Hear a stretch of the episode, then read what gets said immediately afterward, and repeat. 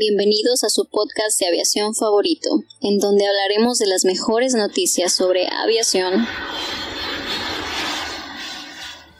seguridad y aeropuertos. Todo esto y más en All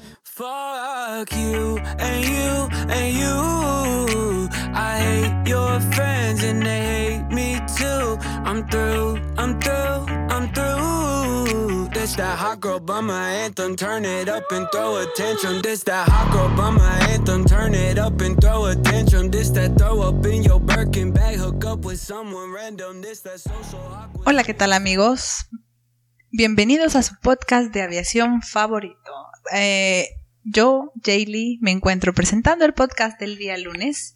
¿Cómo se encuentran? ¿Cómo estás, Cristian? Ah, muy bien, Jaylee. Qué bueno tenerte por acá. Eh, la, la ausencia de- del equipo es, es fuerte, pero tu voz nos, nos mantiene, nos mantiene, pues, pues Unidos. vivos. Sí, vivos y unidos, exactamente. ¿Cómo estás, Héctor? Eh, muy bien, gracias Cristian. La verdad estoy muy, muy emocionado. El día de hoy, este, pues no nos acompaña ni siquiera Edson, ni siquiera tenemos los dedos, ¿no? No, ya no hay dedos. Está, Ni eh, Chava, ni Adrián. Adrián. O sea, probablemente esta semana va a ser una semana muy enfocada a las noticias. Vamos a dejar de estar hablando cosas que no tienen nada que ver.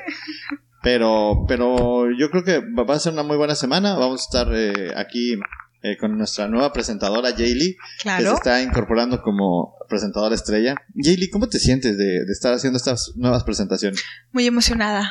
Ya, mande. ¿Y estás lista ya para la siguiente temporada? Claro, eh, en ansias porque empiece. Muy bien. Bueno, pues, eh, ¿qué les parece si ya empezamos con la, la nota del día de hoy?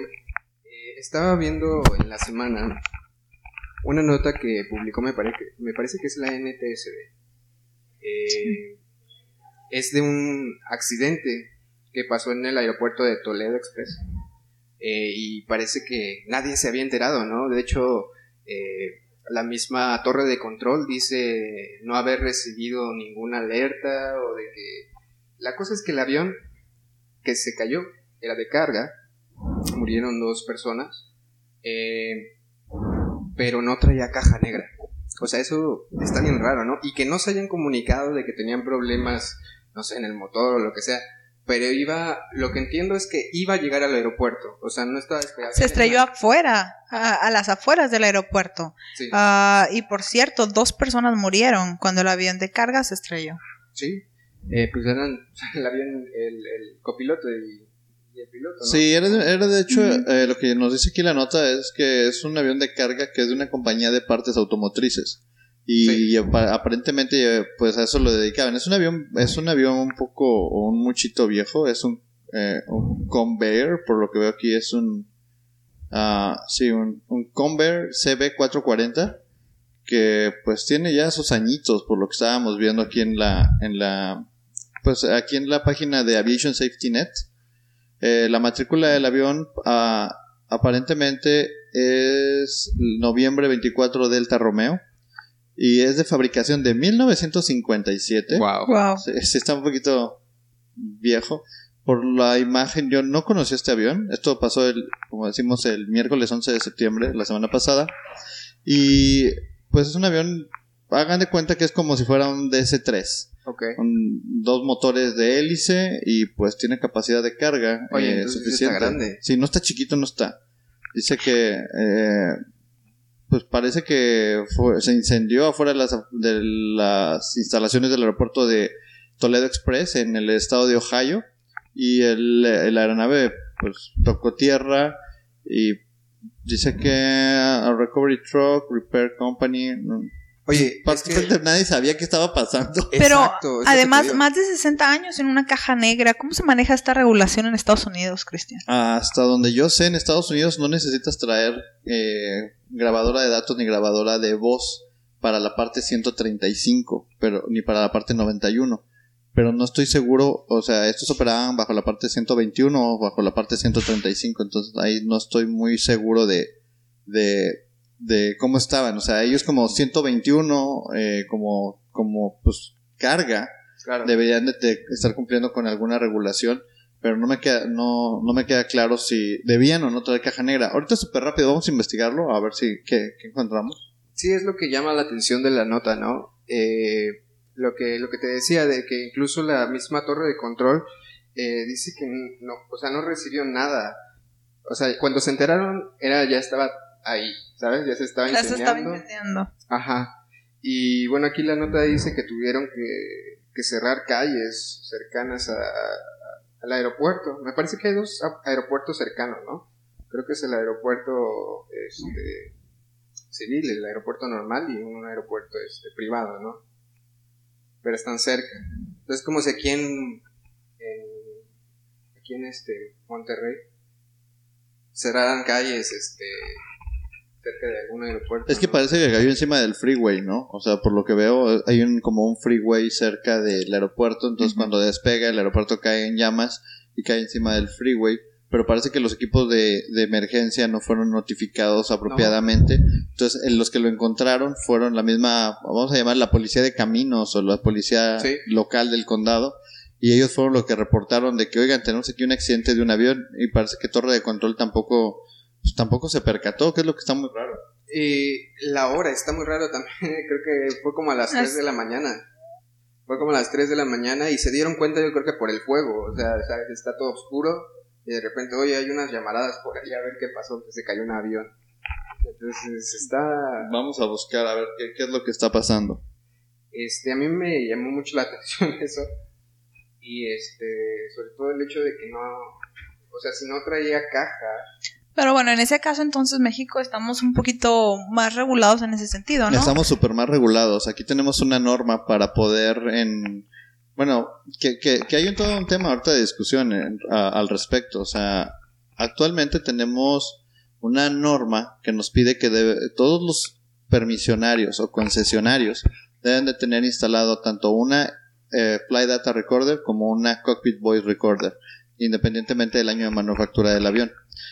Todos los operadores tienen hasta eh, este fin de año para, no es cierto, hasta este mes de septiembre para entregar un plan de equipamiento de los aviones. Por ejemplo, tú actualmente tienes un avión operado bajo como taxi aéreo y no necesariamente debe de tener a bordo una, una grabadora de datos, una grabadora de voz. Pero a partir de, si no mal estoy, a partir del año que entra, tú deberías de- ya de tener una eh, esto- estos equipos a bordo. Pero si tú tienes un avión, vamos a decir manufactura 76, manufactura 80, el avión nació de fábrica sin, sin este equipo y tú lo operas como taxi aéreo, no vas a poder seguir operando si no tienes instalado esa FDR o esa, y esa CBR, lo cual implica un costo muy alto, porque si tú tienes un avión que actualmente vale, vamos a decir, 500 mil dólares, 600 mil dólares, y tú para poderlo seguir operando necesitas meterle otros 150 mil dólares, pues ya no es como rentable, ya mejor lo vendes o lo das al, Claro. al, Aquí, al- al lo- kilo. Lo, lo que creo que deberíamos prestar atención y también la, la NTCB por ahí, las recomendaciones es, a ver, ¿cuántos aviones como este, parecidos a este, están volando ahorita, sabes? Porque yo los veo ya como un peligro, ¿no? O sea, si no pueden comunicarse este, con torre de control o no traen la caja negra, no podemos saber qué pasó y pues es un fallo en el sistema de seguridad, ¿no? Claro. Es- Fíjate, hay una recomendación por parte de la eh, de la FAA, hay un perdón, una recomendación por parte de la NTCB, estoy leyendo un documento que habla que la re- una recomendación es que dentro de dos años todas las aeronaves requieren de tener una CBR para ser eh, modificadas con y que- modificadas para que puedan eh, estar documentando las, las grabaciones a bordo de la cabina. También otra recomendación dice que requiere que todos los fabricantes de nuevas aeronaves instalen en sus modelos una CBR. Dice que se modifiquen todos los aviones que se construyeron después de 2005 que requieren tener una CBR y una FDR que permita cumplir con los estándares de un TCO. Y otra recomendación es que requiere que todos los, todos los aeronaves manufacturadas después de 2003 sean requeridas de tener una CBR y una FDR eh, o una CBR y FDR combinada. Eh, requieren que todas las CBRs y FDRs sean sistemas redundantes y tengan una CBR y una FDR de respaldo. O sea, todas estas son recomendaciones que está haciendo la NTCB para, eh, a- para equipar estos, pues para equipar a todos los aviones. Esto lo publica, esto se publica el Departamento del Transporte como un final, eh, como parte de las acciones de un final rule, que es la revisión al Cockpit Voice Recorder and Data Flight Data Recording Regulations. Pero ¿desde cuándo están esas recomendaciones? Ahorita te los te lo digo. Desde 2000, Déjame le encuentro la fecha. 2010, 2012. Eh, Porque eso era precisamente lo que quería preguntarte. O sea, por ejemplo, eh, ya desde, desde qué década, por así decirlo, eh, ya eh, es un requisito para los fabricantes este, traer, pues ya, ya, ya esta tecnología claro, de, de este equipo, fábrica, ¿no? pues. Es que sabes que la, la OASI sí recomienda que lo tengas instalado, pero el no, o sea, de cuenta, como requerimiento de OASI te pide oh, instálalo, pero los países pueden decir, ¿sabes qué? Yo no lo quiero hacer, yo no lo quiero, no, no quiero adoptar esa mejor práctica. Entonces, pues no lo adoptan. Y Claro. es el caso de Estados Unidos. Entonces tú tienes un avión volando en Estados Unidos y no necesitas tener este equipamiento a bordo. Entonces, como no lo necesitas, pues estás, estás legal para operar en aquel país. Si tú ese avión te lo llegas a llevar, a llevar a operar a un país que lo requiere, ahí ya estás en falta. Oye, pero esto ya va a acabar el año que viene, ¿no? Sea, En, este- en México sí, y por lo que estoy leyendo aquí, en Estados Unidos parece que también. De hecho, también le va a aplicar a los helicópteros, que también deben equiparlos con FDR. En México ya se hace, pero como que ellos están, eh, en Estados Unidos apenas están queriendo incorporar esta parte a la parte 129, a la parte 121 y a la parte 135. Es que imagínate traer el ADCB, pero un FDR, ¿no? O sea, Es se FDR, pues sí. O sea, de una vez instálale todo, ¿no? Sí, definitivamente eso es algo que, que yo creo que Estados Unidos también está cayendo en la cuenta porque si se fijan cada semana leemos un accidente de, de un avión operado como parte 135 y ese avión parte 135 pues resulta que no tiene datos para poder obtener qué es lo que está pasando. Claro. No, sí es una... eh, creo que es un foco rojo y es una muy buena oportunidad para Estados Unidos. O sea, es, es un área de oportunidad. Sí, definitivamente. Entonces yo creo que en los siguientes años vamos a ver cómo también Estados Unidos empieza a adoptar esta regla que pues va alineada completamente a, a la parte de seguridad. O sea, no podemos estar hablando de un sistema de seguridad total en la aviación si le falta todavía pues este este pedacito, ¿verdad? De, de este- Pedacito, pedazote. O sea, realmente es, yo creo que es primordial que, que adopten estas medidas de seguridad. Pues no solamente esto es un ejemplo claro de lo indispensable que son estos equipos. Sí, pues si no, nunca vamos a saber qué es lo que pasó y pues no, no, no nos podemos anticipar a la ocurrencia de algún otro evento similar, ¿no? ¿Y aquí quién va a responder por esto? O sea, mira, eh, ¿cuáles fueron los daños? Nada más las vidas de las personas, ¿no? O sea, ¿y cuánto realmente vale una vida? O sea, entonces, este... No sé si se va a quedar nada más como un accidente que pasó. O sea, ya lo que lleva del año, de verdad, ya, perdí la cuenta. Sí, es que son demasiados los accidentes y más en privados, o sea, en aviones privados. Ahora, de carga, eh, empezamos este año, con, cuando empezamos el podcast, el primer, Con Amazon. con Amazon, el accidente del avión de Amazon, que al día de hoy todavía no tenemos una respuesta de qué fue lo que pasó con ese avión, que iba en vuelo y de repente pues, se cayó, un 767. Y este otro que también es una carguera, pero este sí debería de haber tenido eh, grabadora de, de grabadora de voz. Pero por el año de manufactura, pues ese avión salió de fábrica, pues estamos hablando, ¿qué dijimos? 1957. Algo así, algo más así. o menos. Entonces, pues no, pues no lo trae, entonces debería de haberla tenido para poder operar de una manera legal. Ahora, ya había escuchado de algún profesor eh, que este iba a ser un año para la aviación extremadamente inseguro. ¿Qué tan cierto es eso? Wow, ah, tendría que ver las bases. Sí, yo creo que este, yo creo que este día para mí va a ser extremadamente seguro. O sea, Ponlo en la línea, por favor. simplemente con tener, o sea, con considerar el primer trimestre de, de este año. Este año. O sea, ya puedes decir que ¿Cómo vamos? rebasamos lo del año pasado de 2017, ¿sabes? Entonces yo creo que por eso lo dices, Sara. Simplemente con el primer trimestre y ya lo que venga pues está, está de más, ¿no? Entonces, este, sí, desafortunadamente eh, no es un buen año para, para la seguridad y para la aviación, pero Eh, creo que podemos sacar muchos, este, muchas pepitas de oro y muchos aprendizajes. Eh, digo, ya ahorita con el 2020 a la vuelta de la esquina, este, Sí, es que todo el mundo está corriendo ahorita para instalar los requerimientos de ley 10B. Ah, está bien, todo el mundo está modificando sus transponders. Y, ok, para seguir operando, pero ¿quién está pensando ahorita en instalarle aparte de eso una FDR y una CBR a tu avión que nació sin eso? Pues probablemente nadie. Al final eso es un gasto. Y ese gasto en equipamiento pues es en pro de la seguridad.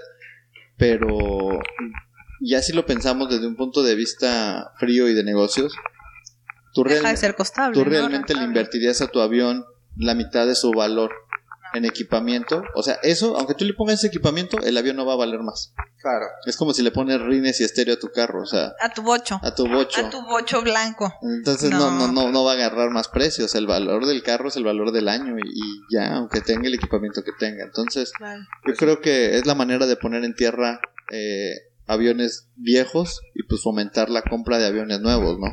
Que yo creo que te deberíamos, vamos a trabajar en una, una pequeña infografía para que vean cómo se han comportado las ventas de aviones viejos con la venta de aviones nuevos, información pública, para que todo el mundo vea de que, de, de que realmente no se están vendiendo tantos aviones. claro. O sea, es un mercado que está relativamente estancado, pero es un mercado que tiene demasiados aviones viejos volando. Entonces esos aviones viejos son peligrosos para el resto de la flota. Y ahorita, ¿cuántos de esos aviones viejos realmente van a actualizar, ¿no? Y cuántos van a dejar de operar, porque ya no conviene, ya no es negocio. Pues no, imagínate, si le tienes que hacer todavía una reparación al motor y tienes que invertirle en equipamiento de ADSB y tienes ahora que ponerle una SBR y tienes que ponerle una FDR, Cómprate otro. pues ya mejor lo, ahí lo dejas botado. Pues, pues ni modo, vamos a ver este por ahí eh, museos de aviones.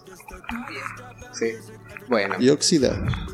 eh, yo creo que lo dejamos hasta aquí, amigos. Muchas gracias por escucharnos, por estar eh, una semana más con nosotros. Estén pendientes, ya esta semana está lista la, la nueva revista. Ya estamos en la octava emisión. Y pues recuerden nuestras redes sociales All In Advisors, Facebook, Twitter, Instagram. Y por recordarles que hoy estamos aquí transmitiendo desde las instalaciones de SAM, Escuela Superior de Aeronáutica de Monterrey. Y pues bueno, nos vemos el día de mañana. Gracias, Jelly. Gracias. Bye. Bye. Bye.